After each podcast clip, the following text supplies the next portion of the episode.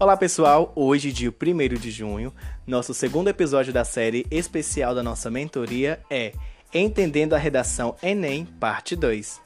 Hoje vamos falar mais um pouco sobre a necessidade de você, candidato, conhecer a redação Enem, até porque é a parte mais importante do exame, pois ela é a única parte que te permite argumentar e explicar o que você quer dizer corrigida de forma independente por professores especialistas, sem que um ou outro se conheçam e nem mesmo saibam a nota atribuída a cada um dos textos. Cada corretor atribuirá uma nota entre 0 e 200 pontos para cada competência, totalizando 1000 pontos. Agora, atenção!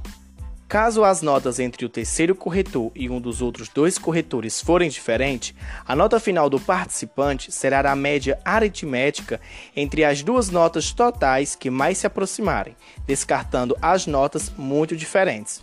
Se o terceiro corretor der uma nota muito diferente dos outros dois corretores, haverá novo recurso de ofício e a redação será corrigida por uma banca composta por três corretores, que atribuirá a nota final do candidato, sendo descartadas todas as notas anteriores. Sem falar, claro, na possibilidade de você, candidato, zerar a redação. Vamos falar sobre isso nos próximos episódios.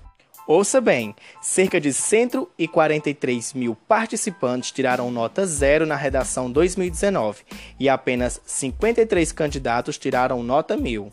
E que legal! Segundo o INEP, Instituto Nacional de Estudos e Pesquisas Educacionais, Anísio Teixeira, a maior parte das redações nota mil são de Minas Gerais e escritas por mulheres.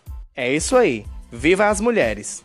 E os principais motivos pela nota zero foram deixaram a redação em branco, fugiram do tema, fizeram cópia do texto motivador, texto insuficiente e não atendimento ao tipo textual. Tudo isso se justifica pela mínima preocupação de nem mesmo antes quererem conhecer como funciona o exame. Sem brincadeiras, né, pessoal? Vamos estudar? Sem ideia de escrita você não pode ficar. Sem falar que a folha de redação acompanha textos motivadores que podem ser úteis para te inspirar. Eu falei inspirar e não colar e copiar, certo? Ah, e para ajudar vocês, o INEP disponibilizou as apostilas 2019 dos corretores oficiais para você, candidato, pesquisar, estudar e saber como funcionam as competências de avaliação. Todo esse material está disponível no site do INEP.